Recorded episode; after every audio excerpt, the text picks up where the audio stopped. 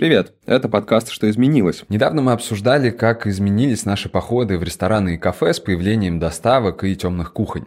Dark Kitchen, если хотите, это заведение общепита без посадки для гостей. То есть это буквально кухня, на которой готовят ваши любимые блюда и передают в доставку. Но есть еще одно темное понятие – Dark Store. Сервисы такого формата темного магазина появились в России не так давно, но уже успели завоевать любовь покупателей. Да даже люди, которые ни разу не заказывали доставку, видели в городе курьеров в желтых или коралловых куртках с большими термосумками за спиной. Еще часто эти люди на самокатах или велосипедах. И речь, конечно же, о курьерах. Сегодня вместе с Ильей Красильщиком, генеральным директором Яндекс.Лавки и Вячеславом Бочаровым, сооснователем сервиса «Самокат», мы разберемся, как изменился продуктовый ритейл с приходом сервисов доставки еды. Ну что ж, думаю, э, стоит признать, что за последнее время продуктовый шопинг стал такой же домашней рутиной, как и мытье там полов или стирка одежды, и чаще всего нам лень этим заниматься или просто на это нет времени. И специально для решения этих двух проблем в Великобритании были впервые созданы Store. Они работали по принципу «закажи и забери» и размещались преимущественно в спальных районах. То есть на условной британской Остоженке или Сити темных магазинов было не найти. У нас же дела обстоят совершенно иначе, и кажется, что, по крайней мере, в Москве районов без доставки уже просто-напросто просто нет. Расскажите, как и когда э, на отечественном рынке появился первый Dark Store и, собственно говоря, зачем? Потому что, судя по всему, проблем с доступностью обычных продуктовых магазинов у нас нет. Dark Store – это всего лишь элемент системы. На самом деле мы занимаемся мгновенной доставкой. Угу. Вот а, главная вещь. И да, как бы опорным, а, опорной точкой является а, физический какой-то склад, в который не приходят а, покупатели, из которого отбираются товары и доносятся до конкретного покупателя. Но там есть еще приложение, есть еще по системе управления курьерами, там много чего, да. И ты сам сказал, что вот а, то, что называлось там Dark Store, это скорее история про то, что ты что-то заказал, кто-то пришел туда и сделал, э, сам забрал, да, то есть это совсем не похоже на то, что ну, делаем мы. Это да. немножко другая штука. Это совсем другая история. Я думаю, что это очень похоже, например, могло бы быть э, еще на то, как э, аристократы в Древней Греции или в Древнем Риме получали по еду в свои по палацу, я не знаю, там, дворцы и так далее. Примерно mm-hmm. так же им доставлялось. Так, нам нужно вот это, вот это, привезите завтра или там через неделю. Мне так кажется, я не историк. Я думаю, что это скорее просто какая-то адаптация. Ну, да, есть, наверное. Я, я, бы, я бы скорее говорил как бы именно про по, саму по себе услугу мгновенной доставки.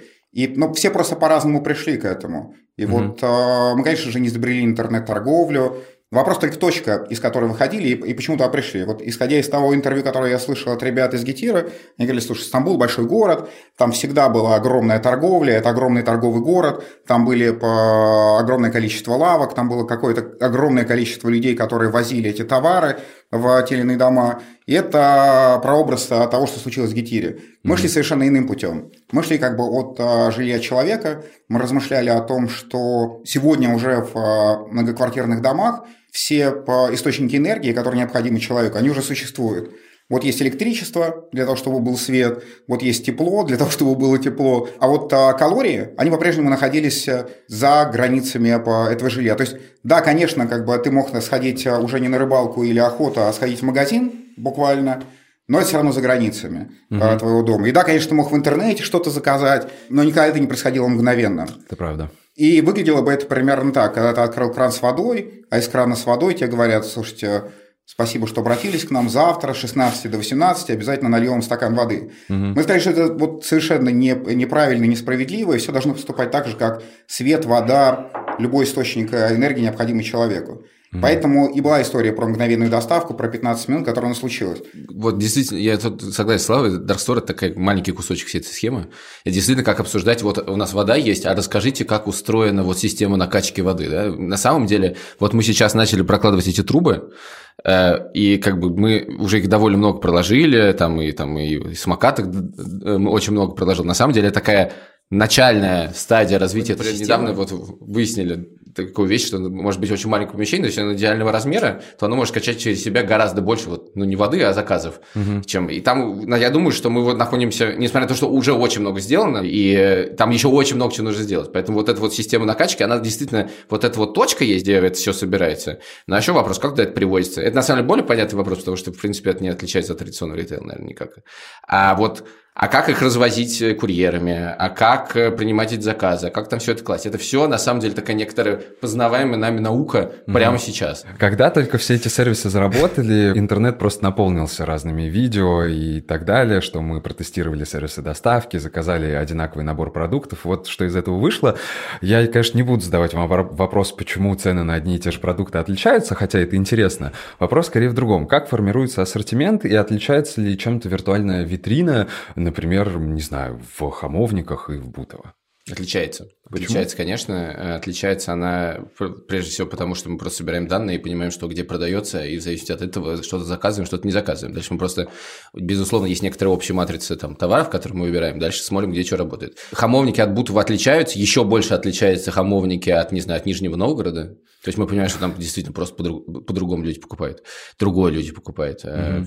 Петербург от Москвы очень сильно отличается по тому, что люди любят. Плюс есть очень много отличий, связанных именно вот с этой вот, э, назовем ее водопроводной системой, да, когда ты понимаешь, что у тебя в зависимости от э, точки, в зависимости от количества заказов в этой точке, ты тоже будешь, ну, как бы иногда ты будешь знаю, уменьшать ассортимент с помощью чего-то. Иногда, не знаю, у нас, например, есть десяток лавок, где находится там, где мы готовим, да, там э, горячая еда есть. И Э, почему это там есть, а там нет. Ну, есть какие-то технические ограничения, но есть ограничения, например, где есть много офисов, мы понимаем, что люди по-другому едят. Люди днем едят одно, утром другое, вечером третье. Да? Mm-hmm. понятно, что чем больше офисов, тем больше меняется потребление. Вот, э, действительно, там, ну, там, мы видим разницу чека. Естественно, чек в центре, ну, в каких-то богатых районах он будет выше. Люди будут, люди, людям требуется больше всего разного. Основная задача сервиса любого – это адаптироваться как раз под потребности а, того человека, который живет именно в этом районе. И да, конечно, кто-то захочет пить э, кефир такой, кто-то захочет такой кефир пить. У нас, например, в компании как бы мы поделим буквально на э, специальные продукты, то есть под, под каждый элемент э, нашей инфраструктуры, нашего сервиса существует свой отдельный продукт. И вот у нас есть продукт, который занимается фотоподбором ассортимента. Это действительно система, которая подбирает, исходя из вводных, из вводных данных. Они учитывают действительно как бы стоимость квадратного метра жилья, они учитывают наличие э, конкурентов в офлайне, они учитывают э, количество офисных помещений или квартир, какой сплит между ними.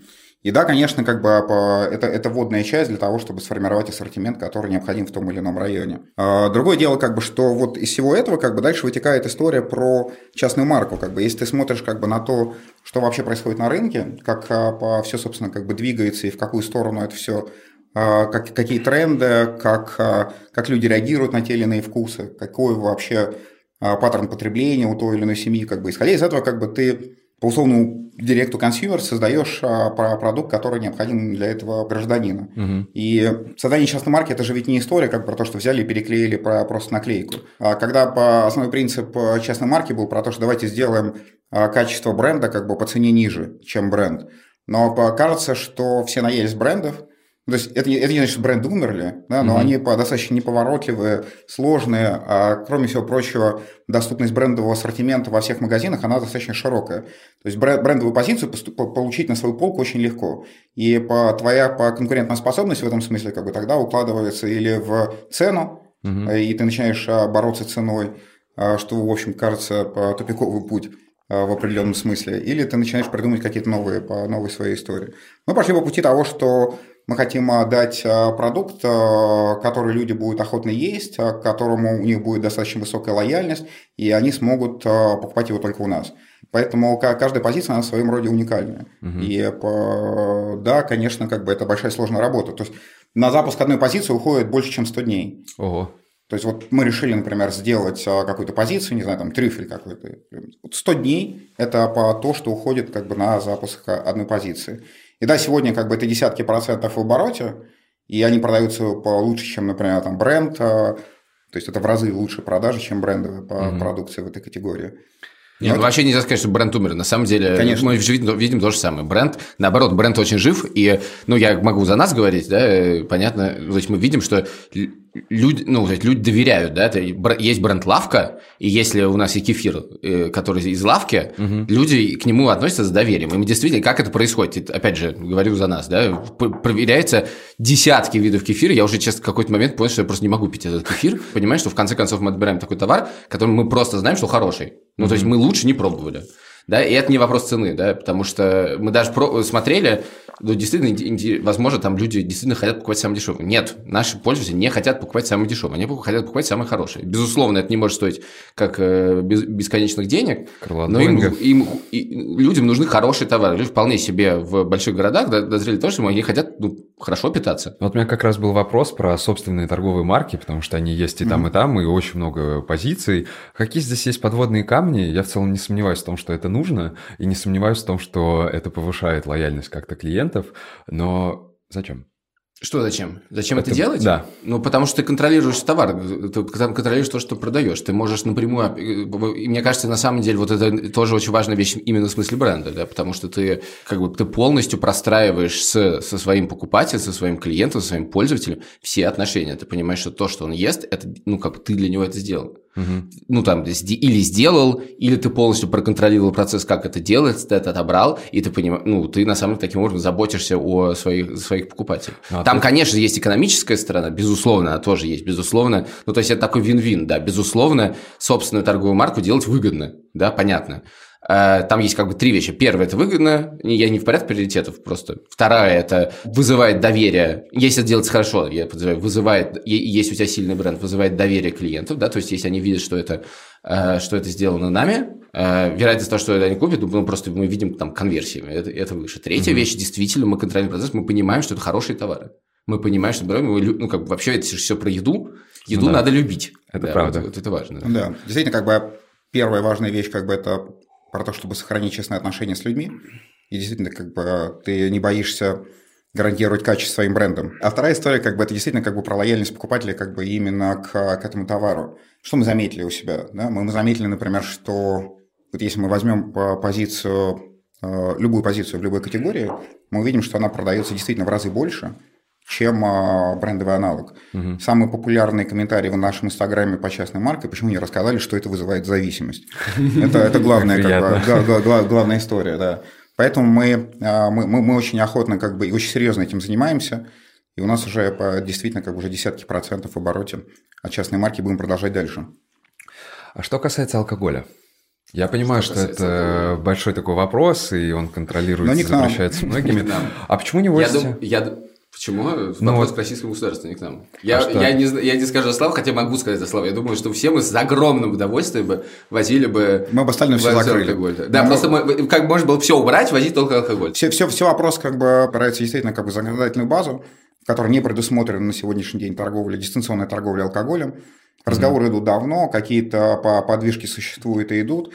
Но, по, мне кажется, как бы это не быстрый шаг какой-то. То есть это не произойдет завтра. Угу. Э, и даже, может быть, не послезавтра. То есть какая-то эволюция по, будет происходить в этом смысле. Но или, пока... или наоборот, на самом деле, в реальности это произойдет тогда, когда э, совершенно там, ключевые люди в государстве скажут, что окей. Ну, смотри, там мы как по этому поводу большие споры. Очевидно, что не на нашем уровне совершенно. Угу. И от нас это сильно не зависит. Мы сейчас запустились, э, в ноябре мы запустились в Тель-Авив, там можно возить сигареты алкоголь, Красота. счастье, счастье, счастье. А еще Только такой, приехать. Еще такой вопрос, платят ли другие бренды что-то за возможность продаваться через вас? Даже за виду? Ну, то есть за размещение, они что-то... Это, слушай, это называется двумя способами, как бы это называется или откатом, да. например, но я не знаю таких Сейчас, случаев. Да. Ты спрашиваешь, берем ли мы взятки? Нет, не, не, не взятки, но знаете, вот, например, э, там условно, да, там те же таксисты покупают себе на две недели пропуска, чтобы иметь возможность прицепиться к агрегатору и зарабатывать через него деньги. Нет, смотри, мы, э, э, бренды, производители не платят за то, чтобы попасть э, ну, в лавку. Есть и другие вещи, есть, э, есть э, рекламные контракты, угу. когда производитель платит за то, что мы, там, не знаю, вот у нас есть карточки товаров, там может появиться, например, бренд. Ну, чтобы был этот, Или, да, например, есть другой. такие вещи под названием сэмплирование, да, когда мы можем положить в что-нибудь заказ, более того, это можно делать умным способом, мы же про наших клиентов знаем довольно много, больше, чем магазин, где в офлайне происходит. Mm-hmm. Мы понимаем, что одним это там имеет смысл класть, другим не имеет смысла класть. Одни там согласились, другие не согласились. Вот это ну, это, это, это рекламные, да, это маркетинговые активности. Но mm-hmm. за то, чтобы попасть на полку, для того, чтобы производитель попал на полку, мы должны как бы захотеть, э, чтобы он там был, договориться mm-hmm. с ним. И это не коммер... ну, это коммерческое в смысле, что мы покупаем товары. Это опционально. Вот вся история, как, например, там, заплатить за рекламу, да, да, да. да там, а, по, по, по, получить возможность сэмплирования, а, в получить возможность, не знаю, там, а, еще чего-то, как бы, да, это все опциональная штука для того, чтобы зайти к нам в сеть, я надеюсь, так и в лавке никто никому ничего не платит. Допустим, наш заказ ушел в доставку. Уже, уже что, неплохо. Что с ним происходит дальше? В разных интервью представители лавки и самоката рассказывали про искусственный интеллект, который помогает собирать заказы, как это работает. Значит, есть э, заказ уходит э, одновременно в две системы. Да? Одна система называется, у нас это называется система Яндекс Полка, uh-huh. и есть VMS, Warehouse Management System, который, собственно, обрабатывает заказы. Да? И дальше, то есть он приходит на приложение к сборщику. Дальше система должна оптимизировать скорость сборки. Да? Каким образом она оптимизирует скорость сборки? Ну, во-первых, она должна показывать товар в том порядке, в котором ты идешь. Дальше ты должен, э, э, лавка должна быть построена таким образом, чтобы как бы, ходить было оптимально. Я очень хорошо помню, как в самом начале, когда мы вообще еще ничего не знали, мы там что-то расставили так красиво, мы еще расставили товар, товары очень красиво, ну, шоколадки к шоколадкам, да, чипсы к чипсам. Дальше довольно быстро стало понятно, что это крайне неправильный способ раскладывания, потому что в отличие от обычного магазина, где человек пришел, не знаю, к Принглс выбрать, он там, набор Принглс, угу. то когда пришел сборщик, ему надо увидеть один вид Принглс, потому что он не путался, какой из них выбирать. Их не надо рядом ставить, да, с одной стороны. С другой стороны, не знаю, воду там надо ставить ближе к выдаче, Э, потому что, ну, ты носить по, да, по, да, по, да. По, по, по лавке, это надо максимально быстро собрать. Сейчас у нас на некоторых лавках там скорость сборки, одна, ну, мы, мы, мы замеряем скорость сборки одного SKU, одного товара. Там где-то у нас на таких лавках типа скорость сборки 7 секунд. Вот, это прям круто. Дальше это на самом деле, я на самом деле хотел сказать, что тут, конечно, есть там и технология, и много технологий, но там есть еще и люди. И очень важно, как работают люди. И мы видим на самом деле, что с одной стороны, да, есть технологии, есть там э, топология точки, да, есть то, как она устроена, есть она, она более удобная, менее удобная. Но есть еще и команда. И мы видим, что на каких-то точках есть такие слаженные, работающие друг с другом команды, на год работающие, угу. где там и люди практически не уходят, и сборка быстрее. На самом деле человеческий фактор – он, как бы, как бы ты технологию не выстраивал, он тоже, он тоже супер важен. Значит, это первая система. Вторая система – это система диспатча, система распределения заказов по курьерам, которую мы там сейчас довольно сильно переделываем. Вот. Э, она то есть, определяет оптимально э, курьера, который может донести заказ, и дальше один заказ или несколько заказов до клиента. И дальше мы смотрим, если мы понимаем, что нам сейчас не хватает курьеров – на, на лавке, да, у нас есть, у нас есть на самом деле три вида, три вида курьеров. Значит, есть курьеры, которые э, вышли э, носить заказ на лавку в, это, в этот, на какой-то там слот. Есть, э, и мы используемся, пользуемся, собственно, прежде всего, сам, самые наши, самые качественные, ка, самая качественная часть сервиса, да, потому что они быстрее всех приносят заказы клиентам. Если мы понимаем, что нам не хватает, мы, наша система говорит, алло, Яндекс Еда, у вас там курьеров нету? Помочь нам рядом никто не проходит. И еда говорит, но... Ну, не еда, uh-huh, есть вроде, кто-то проходит, сейчас вышли. Дальше иногда еда говорит, не, никого нету. Тогда мы говорим, алло, доставка на машинах, таксисты, есть кто? И тогда кто-то приезжает. Вот это бывает, бывает и так.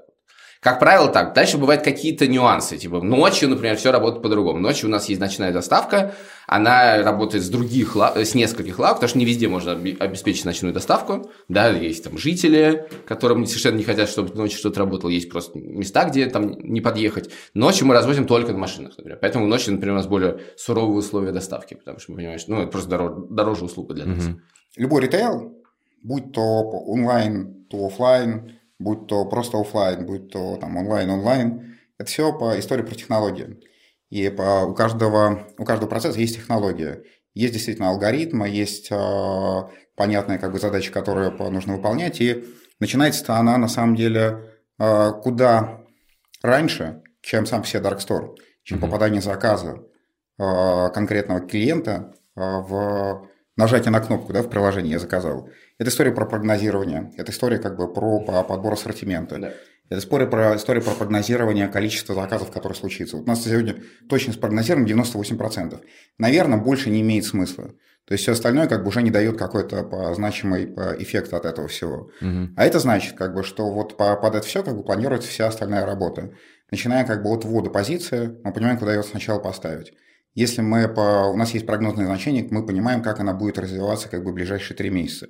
Дальше как мы понимаем, как она будет развиваться через полгода. Это значит, что она пройдет как бы по пути от одного места на полке совершенно до другого места на полке. И да, как бы для нас как бы это кольца отборки, как бы то, что отбирается чаще, реже, еще реже. И в этом смысле, как бы действительно, как бы любая группа товаров может совершенно спокойно разрываться, если, по, если на то есть возможность а, хранения Ну, например, как бы мы не можем как бы какие-то позиции хранить вне холодильника. Угу. А это значит, что на разных радиусах э, по нашего хранения должны находиться все возможности для хранения той или иной позиции. Угу. Дальше как бы история действительно как бы про прогнозирование количества заказов и того, сколько курьеров тебе нужно в конкретный час. Дальше как бы эта история про то, этот курьер, э, какой сейчас, вернее, отборщик, какой будет сейчас собирать заказ? Тот, который пришел последний, первый, или тот, которому осталось, э, у которого есть вероятность опоздания? Наверное, как бы должен собираться тот заказ, у которого наивысшая по вероятности опоздания. А это значит, как бы, что к нему дальше будут собираться как бы, заказы, которые могут быть консолидированы, чтобы он понес не один заказ, а несколько заказов. Да? Угу. И у нас есть а, достаточно высокие результаты, когда у нас курьеры доставляют там, по, по 5-6 по заказов в час, а это значит, что они выходят а, со склада уже не с одним а, заказом. Если в этом искусственный интеллект есть, давайте все-таки, ну, то есть, если реально смотреть на вещи, то с искусственным интеллектом тоже надо не переугореть. Это, это ручной процесс, там э, это реальное помещение, в нем есть реальные люди, и на самом деле не надо недооценивать роль человека это в, понятно. в этой системе. Это, это, это очень важно. При этом действительно система работает на, на разном прогнозировании, и эти, ну, то есть ты должен, у тебя должно сойтись несколько прогнозирований. Да? Первое прогнозирование – это действительно прогнозирование там, заказа товаров в эту, в эту лавку, да, чтобы их должно, ну, то есть это как в долгу работает, и действительно система накапливает данные, и чем больше она накапливает там, э, опыта, тем, тем, тем лучше она становится. Дальше есть система прогноза заказов, и она ну, там, к сожалению, не может быть настолько же точной,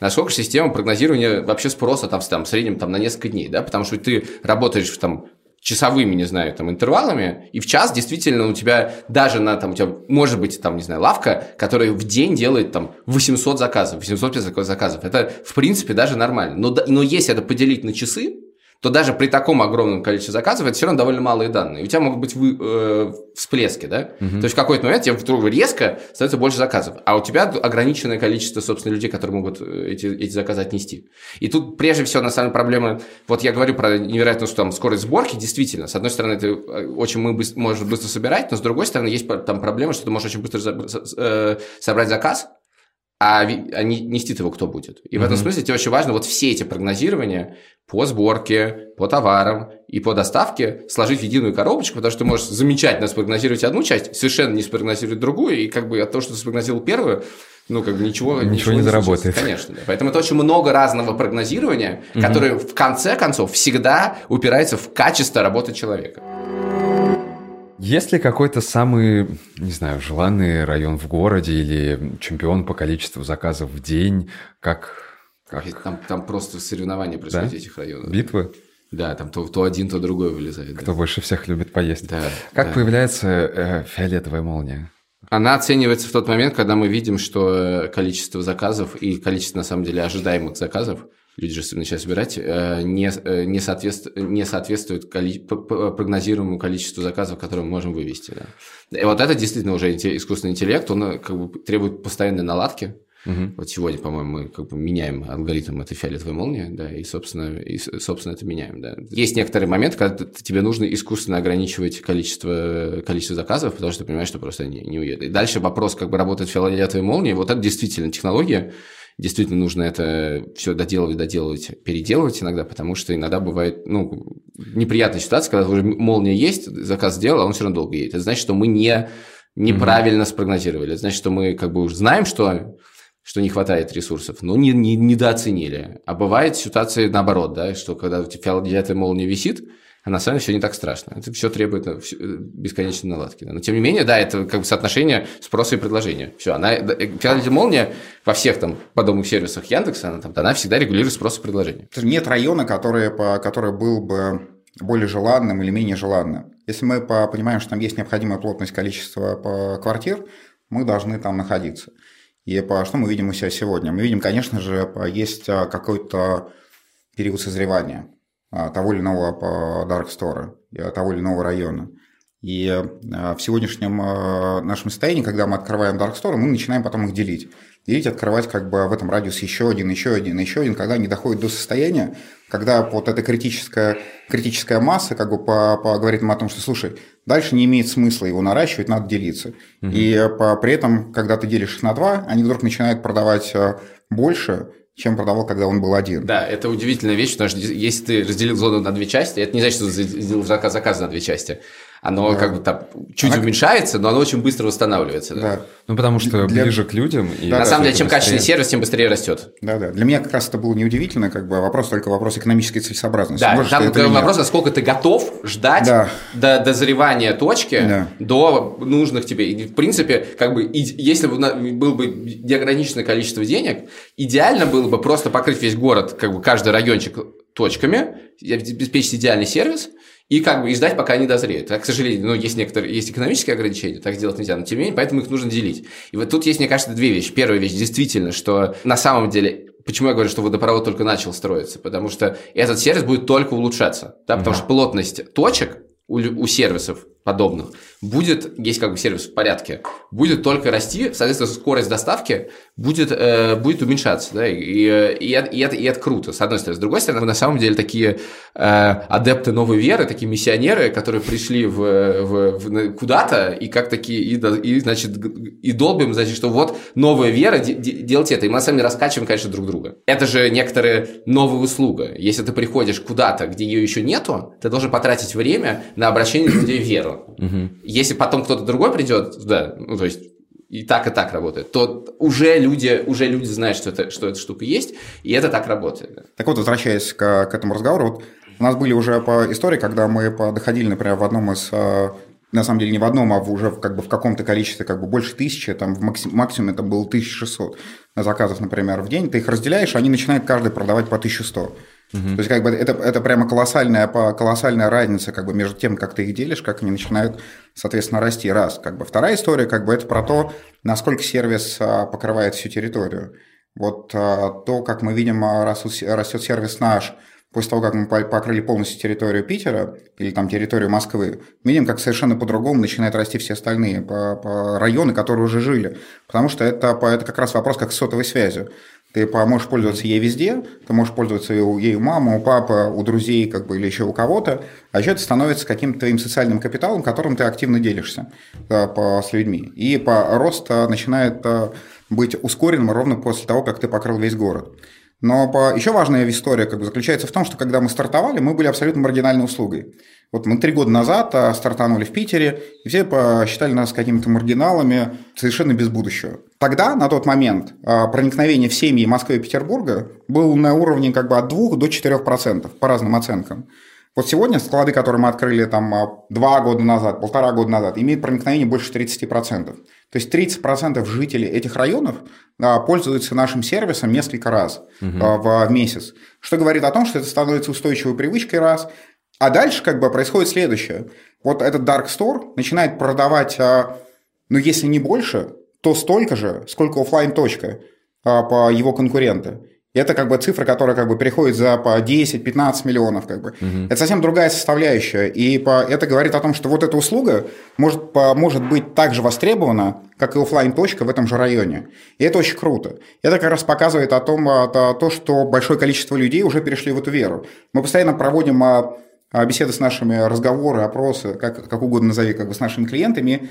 Вот год назад проводя разговоры, по, разговоры с нашими по клиентами, мы не находили людей, которые перестроили свой быт под а, наш сервис. В этом году мы уже увидели как бы десятки процентов людей, которые свой быт перестроили как бы под то, что пользоваться а, сервисом мгновенной доставки. Они не формируют запасов, они не, не покупают впрок, они покупают ровно столько, сколько им надо, ровно тогда, когда им нужно. Это правда. Не, по, не прогнозируя время. Справедливо все-таки, мне кажется, было бы отметить, что, конечно же, э, ковид э, на это сильно повлиял, да, то есть э, Это на правда, изменение конечно. привычек. То есть Он весной, когда люди просто не хотят, ну, во-первых, узнаваемость, Да. но весной, когда люди, ну, просто действительно пере- ну, перестали ходить в магазин по другим причинам, это, конечно, привычка, при- при- привычка, ну, это очень сильно ускорило, ускорило переход. При этом я хотел еще про географию сказать, действительно, я очень просто, это вот так быстро меняется, я очень помню, там, действительно, там, в начале 2019 года ты такой думаешь, как э, рекламировать гиперлокальный сервис? Вот это есть в двух районах. Вот как про себя рассказывать? Ну, там какую-то веру создаешь, Мгм. и это, состо... и это состояние, состояние как-то везде, ну, когда это уже не районная вещь. Мгм. Это совершенно разные вещи. Безусловно, когда ты везде, это гораздо проще. Но при этом, когда ты был в районах, в этом тоже была своя прелесть. И это было прекрасное ощущение. Это, знаешь, как эм, бывает, вот Ну, есть, какой-то есть да. магазин в Америке, да, или в Европе, а в Москве его нет. И ты там что-то покупаешь, думаешь, а Есть, да. а вот и так было с районом, типа все ждали, когда в этом районе, когда в том районе. Вот это у меня я некоторые ностальгии по этому поводу, конечно, испытываю. Чем обусловлен такой э, быстрый спрос и рост на доставку? Ну, кроме объективных вроде там пандемии. Это рынок просит или это какое-то соревнование между собой? Не, я думаю, что э, тут, ну, во-первых, все-таки пандемия. Ну, давайте просто не будем это обсуждать, потому что это очевидный фактор, который уже тысячу раз обсудили. Да.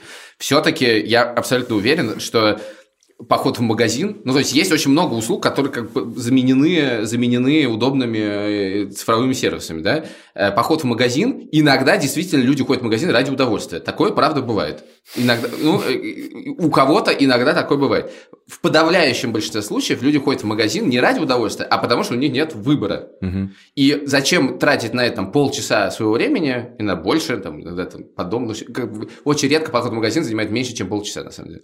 Вот. Если это можно делать. В смысле, это просто услуга, которой не хватало.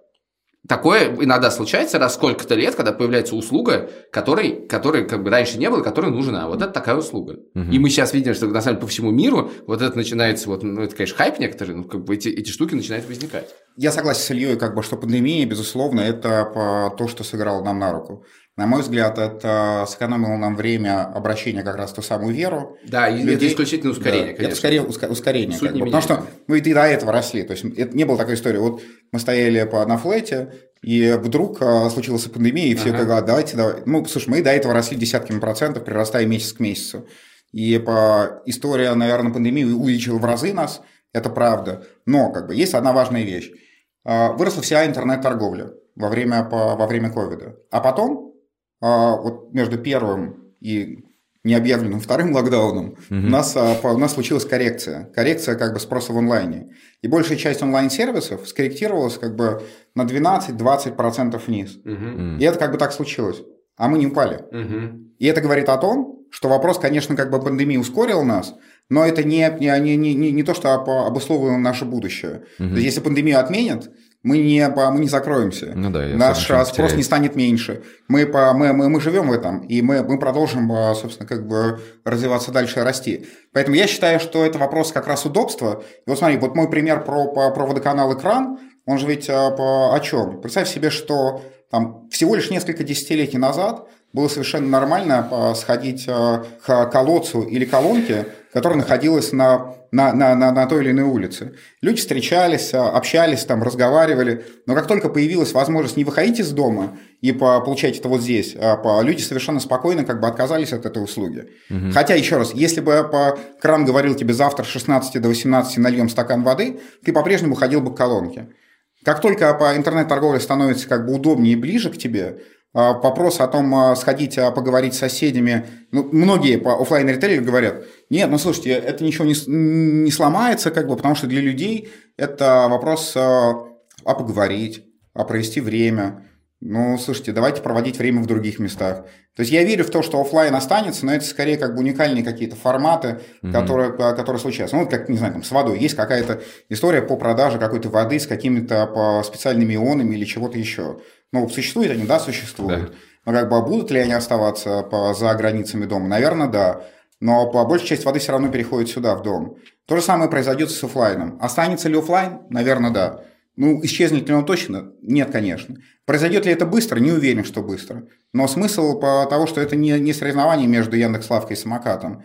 Это действительно вопрос а, того, как будут развиваться наши города, как будет развиваться это по, по инфраструктуре. Вот мы строим новую инфраструктуру, которая называется товаропровод. Не так давно один из сервисов доставки столкнулся с курьерскими забастовками в связи с тем, что сотрудники не получали зарплату. Как проходит работа с курьерами в таких условиях? И, ну, мы уже выяснили, что есть часть своих это курьеров. Слож, слож, сложно это... Это, это понятно. не про нас история, к счастью, да, и не про... Ну да, кто, кто, кто знает, как, как все развернется. Ну, слушай, для нас это отдельная по тема по жизни, потому что действительно курьеры – это одна из основных э, частей нашего сервиса. Курьеры – это, во-первых, единственные люди, которых видят а, наши клиенты. Он единственный звонит в дверь, его чаще всего пускают к себе домой, он э, наше лицо. И к нему нужно относиться соответствующим образом. Это ценный, ценный человек в, в, в нашем сервисе. Знаешь, э, э, это значит, как бы, что относиться к нему нужно по соответствующим образом. Он не должен вызывать жалость. Это первое. да, потому что человек, который потерял чувство собственного достоинства, честь, ну, ему нечего защищать. Да, и в этом смысле как бы мы стараемся как раз сделать нормальные человеческие условия для жизни этих людей. Это первое, с чего надо начать. Базовые, базовые вещи, которые нужно сделать. Итак, это прозрачная система оплаты. Он не получает за количество доставленных заказов, потому что он не отвечает за то, сколько заказов ему упадет. Он получает ровно как бы за то время, которое он нам отдал. Что mm-hmm. считается справедливым в, в этом смысле? У него есть место внутри нашего Dark Store, где он может согреться, попить чай, поесть, как бы у него есть а, соответствующее количество, ну, то есть Dark Store выделяет соответствующее количество ресурсов на содержание. Это вода, кулер, как бы чай, кофе, как бы то, что он, то, что он может сделать. Вторая история, как бы, это, собственно, как бы форма. То есть а, это не только рекламная поверхность для нас, это и вопрос качественного ощущения курьера в этой форме.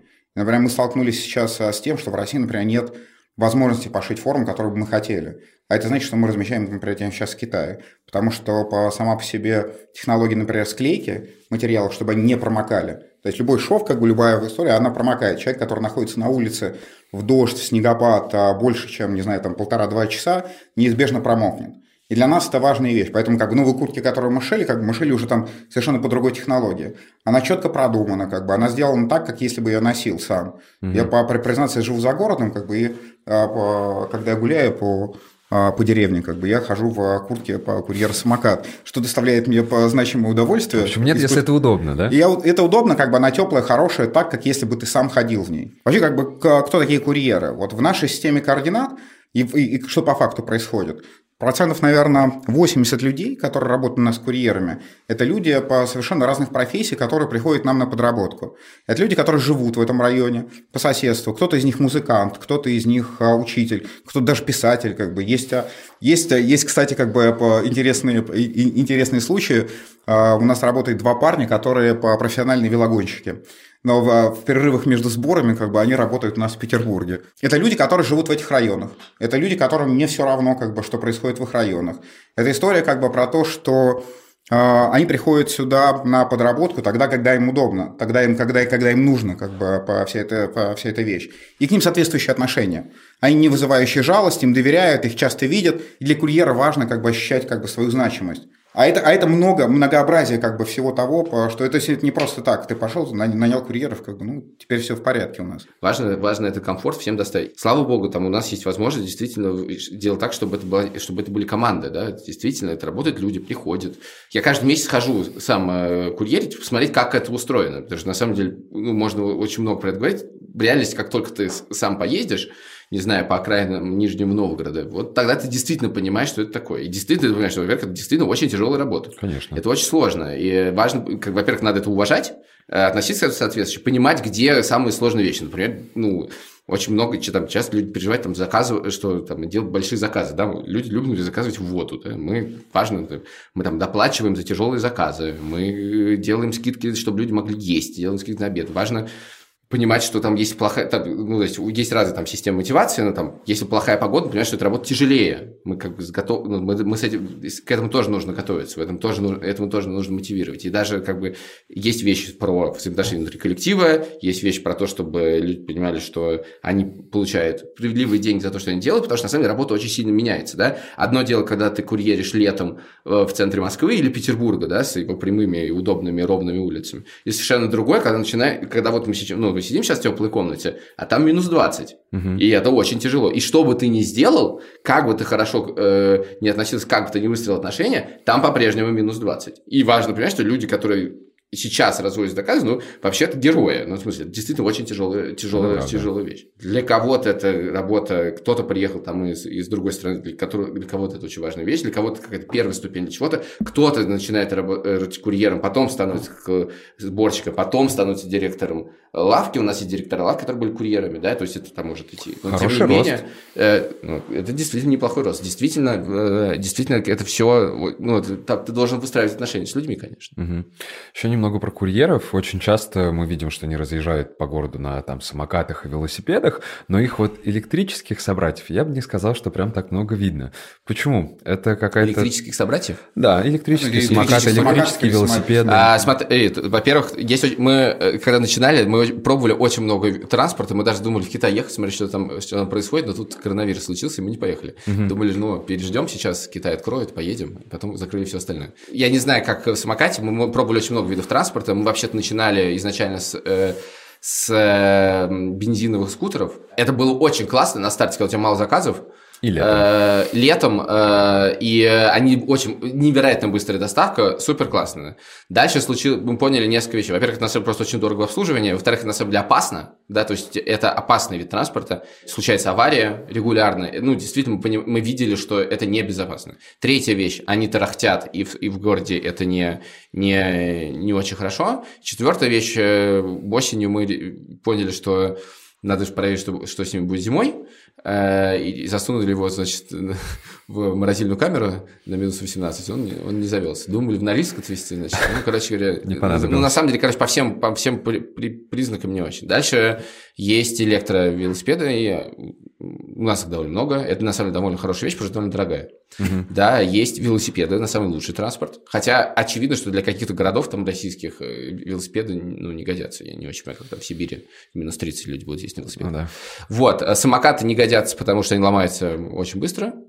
Вот, но так или иначе, чем тише транспорт, и на самом деле слишком быстро транспорт тоже нехорошо, потому что ты, ну, на самом деле, у нас же, в общем-то, довольно ограниченные возможности по контролю за, за, за движением, этого по городу, да, и э, мы, конечно, можем там трекеры всякие поставить, но тем не менее все равно ты не, не сможешь это полностью контролировать, и в этом смысле мы же находимся, на самом деле, в авангарде велосипедизации города, да, вот так как вы все говорили про велосипеды, на самом деле главный, главный пользователь велосипеда в городе это э, сейчас курьер, это да, правда. это тысячи и тысячи и тысячи, возможно, десятки тысяч велосипедов, угу. вот, которые без, постоянно ездят. Другое дело, что вот когда ездят машины по городу, они э, соблюдают э, правила дорожного движения, и это контролируется камерами, все на свете. Тут как бы, тут весь контроль может быть только на нас, потому что, ну, больше никто на самом деле это не делает. Это тоже некоторая новая среда, которая возникает и которая еще будет очень сильно ассимилироваться в городе, адаптироваться в городе.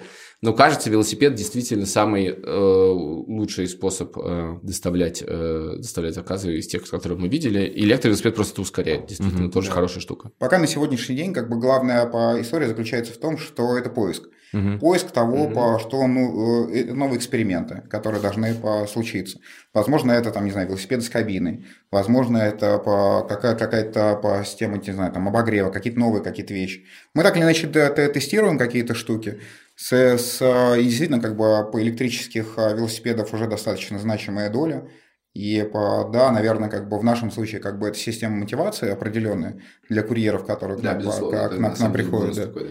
И э, мы, мы используем вот э, ее скорее как бы для мотивирования. То есть человек, который проработал у нас уже определенное количество э, смен, угу. ему может быть доверен по электрический по велосипед, на котором он потратит меньше сил. Давайте пять лет сравним назад, что было, что сейчас. Действительно, очень сильно изменилось вообще городское потребление, то, как mm-hmm. мы все заказываем. Вот э, есть доставка, да, на, до, до квартиры. Это ну, не всегда очень удобно, надо проникать, не всегда человек есть дома. Ну, у нас нормально, поскольку это он demand, ты сразу принес. Но вообще-то в подъездах есть такая замечательная вещь, как почтовые ящики. Да, это вот первая доставка, которая в мире появилась, это почта. Угу. Вот она существует. Эти почтовые ящики стоят. Ими практически никто не пользуется, потому что да. они никому не нужны. Вот, вот интересно, например, когда почтовые ящики в подъездах превратятся в почтовые ящики для служб доставки, а не только для Почты России.